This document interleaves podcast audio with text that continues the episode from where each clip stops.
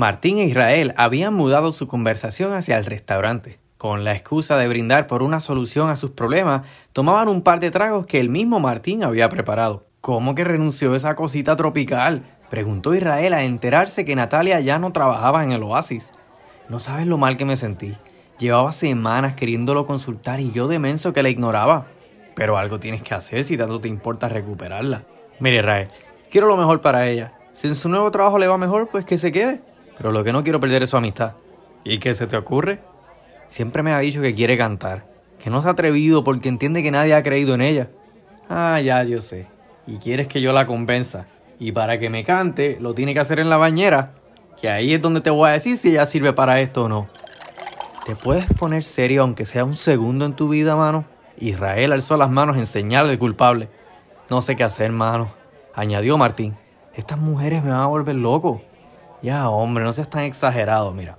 Tú enfócate en quitarte a la virgen esta de encima y que Verónica no se entere. Y yo de paso me encargo de convencer a tu amiga Natalia de que vuelva al hotel. ¿Qué hablas tú de estar enfocado? A ver, a ver, ¿cómo es que te dieron tres memos en la misma semana? No, Martín, no hablemos de trabajo. ¿Sabes que mi vida laboral es el peor tema para tocar en un bar? Es que a ti nada más se te ocurre decirle al jefe que se come unas pastillas de menta. Pues si el tipo abre la boca y lo que sale es un dragón muerto, ¿qué quieres que haga? ¿Estás seguro, Israel? ¿Estás seguro que esa fue la razón por la que te dieron tres memos? Mm, no. Esa fue la razón para el segundo memo. El primero me lo busqué por no escribir la columna a tiempo. Si no te gusta escribir, sabes que te tengo dicho, ¿para qué sigues en una revista mediocre? Pues ya salte, mano. ¿Qué te aguanta ahí? Anastasia, contestó Israel. ¿Quién es Anastasia? La hermana del jefe. Y el tercer memo. A ti nada más se te ocurre ligarte a la hermana del jefe. Es una pelirroja chula. Se parece a la nena de Wendy sin las pecas. Si la llegas a ver, tú no tienes remedio, loco. A ver, ¿y, qué hiciste? que no nos pilló el jefe haciendo. Ya no quiero saber, Israel. Primero las conversaciones con el viejo y ahora tú con esto. Mejor yo me concentro en convencer a Natalia de que venga a cantar. Sabes, Zenaida, la cantante de los viernes, le dio asma y no va a poder cantar hasta nuevo aviso. Pues ahí está. Convence a Natalia. Y si necesitas refuerzo, yo te ayudo con mis dotes de persuasión. ¿En qué momento la vida se nos complicó tanto? Preguntó Martín. Gracias a Dios que Verónica me va a dar un hijo. No sabes lo feliz que me tiene esa noticia, mano. Día y noche es lo que me mantiene con ilusión de seguir. Me alegro, mano. Me alegro un montón de que Verónica y tú de verdad estén tan bien enfocados. Salud por eso. Salud. Y mientras estos dos brindaban por estar enfocados, una aturdida y desconcertada Verónica recién llegaba al apartamento de Brenda. Verónica se sentó frente a la cama de Brenda en un pequeño mueble que daba a los pies de la cama. Le dio la espalda mientras se calmaba de su corta visita al oasis. ¿Qué te pasó, Verónica? De suerte ya venía llegando y disculpa los regueros, estoy en un proceso de remodelar. Lo merezco, Brenda. ¿Mereces qué? Ay, por favor, Verónica, no digas que la enfermedad... No, Merezco que Martín haya coqueteado con otra. Ay, por favor, Martín, ¿de dónde saca eso? Escuché cuando se lo dijo a Israel. Hay una mujer que lo está acosando. De seguro es una de esas huéspedes que Martín las trata bien. Ya sabes cómo es de cortés con sus clientes. Verónica se volteó. No, hay más. Yo lo escuché. La mujer lo está amenazando con decirme que se besaron. ¿Segura que escuchaste bien? No soy sorda, Brenda. Se llama Virgen la tipa. Lo escuché. Virgen. Brenda se quedó pensativa y pronto a todos los cabos. ¿Crees que sea la misma loca del día de su cumpleaños? Ay, no lo sé, y quién sabe. Pero lo que importa es que Martín se dejó seducir por otra. Brenda le dio a Verónica una mirada de juicio, una de esas sutiles para no hacerla sentir peor. Verónica la interpretó y ambas guardaron algunos segundos de silencio. Verónica se puso de pie y caminó por el cuarto de Brenda mientras ésta esperaba que Verónica recuperara seguridad. ¿Qué piensas? No lo sé, Verónica. No sé qué pudo pasar por su mente para hacer algo así, si es que lo hizo. La mujercita lo está amenazando con decirme a cambio de que Martín haga algo más. ¿Qué cosa? Que él vaya a su casa. Y piensas decirle que lo sabes, ¿verdad? No. No estoy preparada para saber que Martín es débil. Y sabes a lo que me refiero. Mm, no precisamente. Débil como yo. Eso es lo más que me duele, Brenda. Que no puedo reclamarle nada. Yo hice lo mismo y con su hermano, que es peor. El celular de Verónica sonó en ese momento.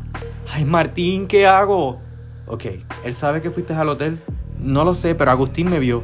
¿Te encontraste a Agustín? Ay, sí, me lo encontré saliendo del hotel y vino con sus estupideces también. ¿Por qué no me dijiste? Porque es no lo importante ahora, Brenda. Ay, a ver, ¿qué le digo a Martín? Contéstale normal. Ay, no puedo. Dame, yo contesto.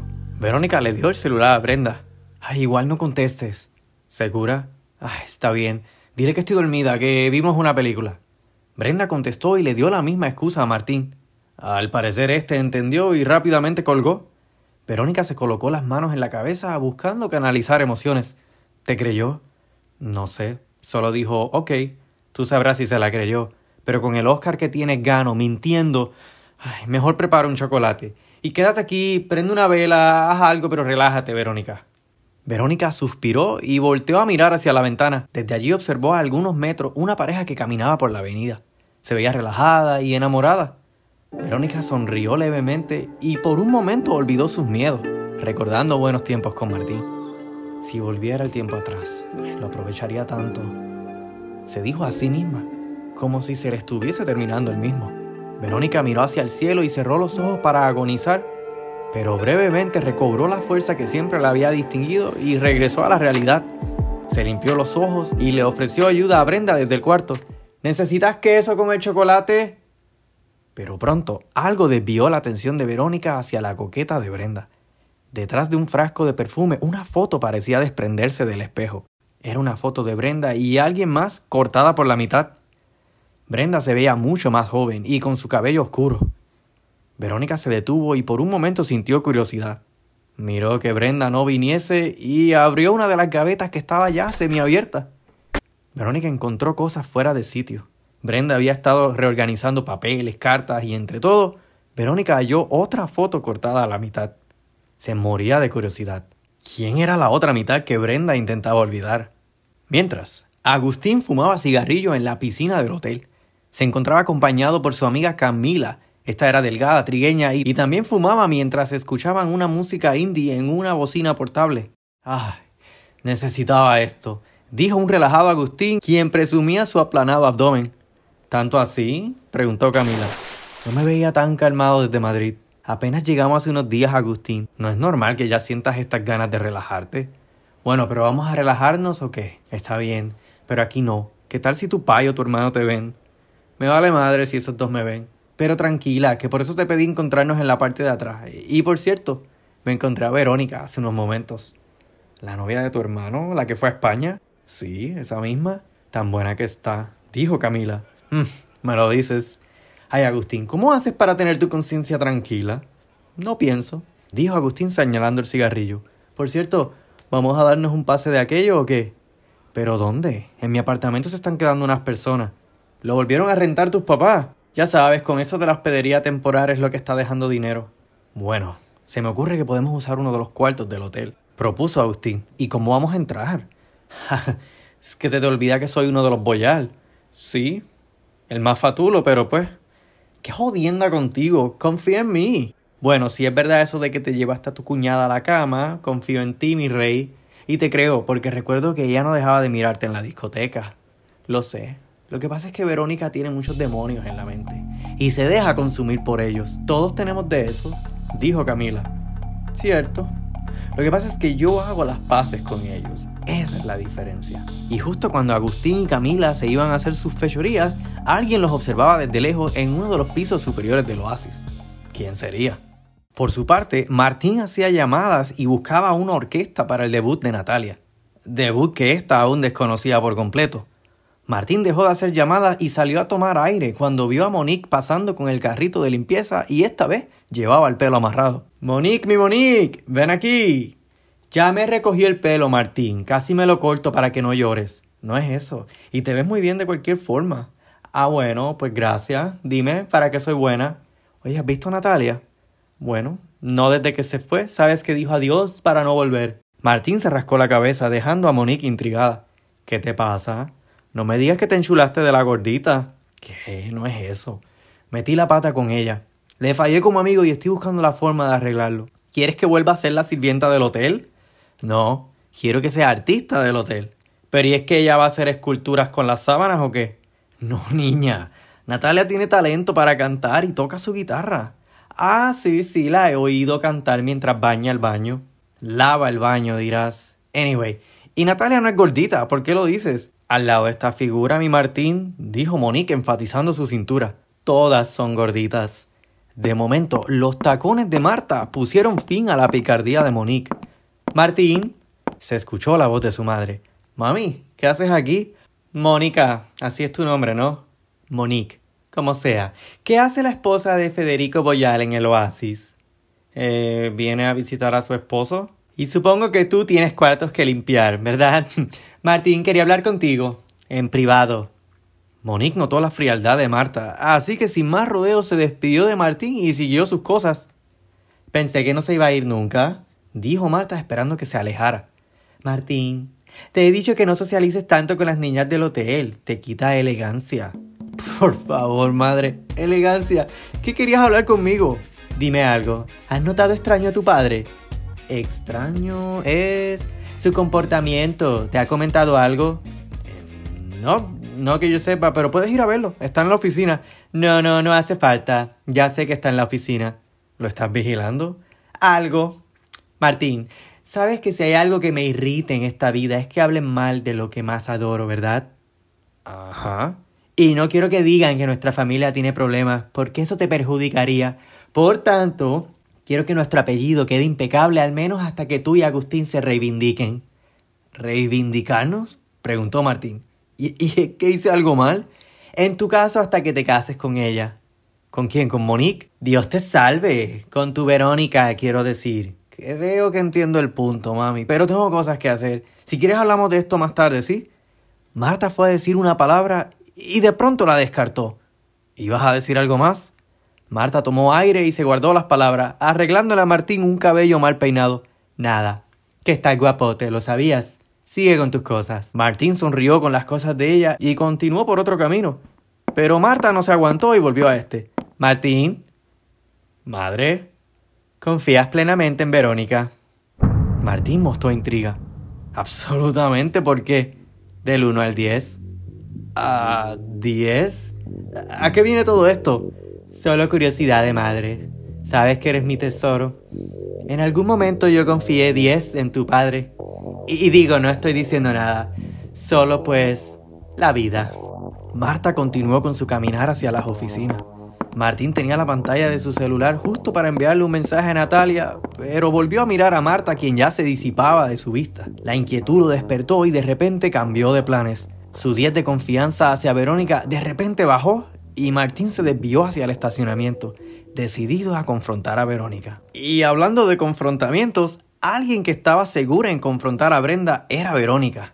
Brenda preparaba un chocolate para su amiga cuando ésta la interceptó en la cocina. ¿A quién tratas de olvidar? Le dijo Verónica mostrándole la foto cortada por la mitad. ¿De dónde sacaste eso? ¿De dónde va a ser? ¿De tu cuarto? Tienes dos fotografías cortadas por la mitad. Ay, como te dije, estoy remodelando, Verónica. He encontrado cosas que ni sabía que aún conservaba. Ajá, pero eso no cambia mi pregunta. ¿A quién estás tratando de eliminar de tu vida fresca? Dime, a Jorge Luis no es porque te ves muy joven en esta foto. Jorge y yo nos conocimos en la escuela, bien que lo sabes. Ay, pero ¿por qué conservas la foto? Aparte, ¿qué oscuro tenías el pelo aquí? He estado pensando en cambiármelo otra vez, dijo Brenda intentando cambiar la conversación. ¿Crees que me quede? Mmm, sí, el negro es neutral, como tú. ok, pues dame mi foto ahora y toma tu chocolate. No hasta que me digas Verónica, ya te dije, es Jorge. Verónica no se creía el cuento por completo. Y sí, Jorge era el único novio que Verónica le había conocido a esta. El chocolate se enfriaba y Brenda insistía en que se lo tomara.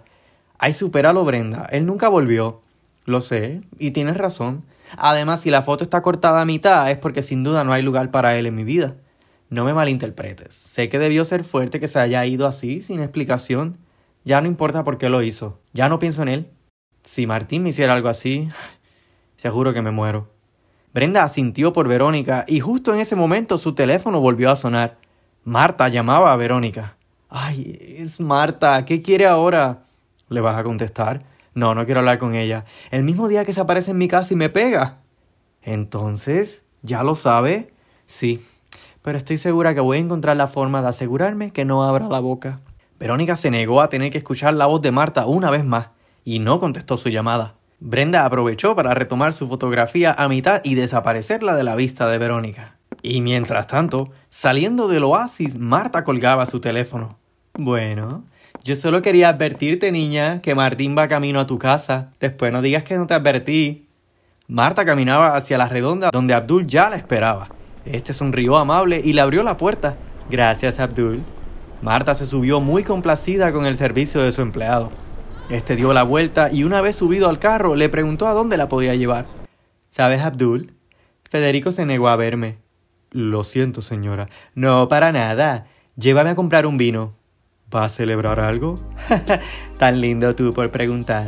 No, no, no celebro nada particularmente. Pero te puedes unir a mi celebración si quieres. Federico no va a llegar temprano.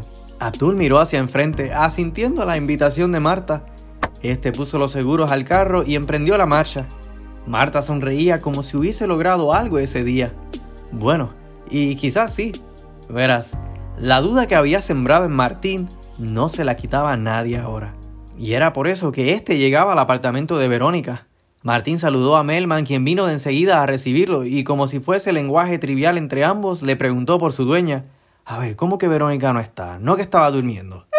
Martín subió las escaleras y encontró las sábanas de la cama desarregladas, cosa que Verónica solía criticarle a Martín cuando lo hacía.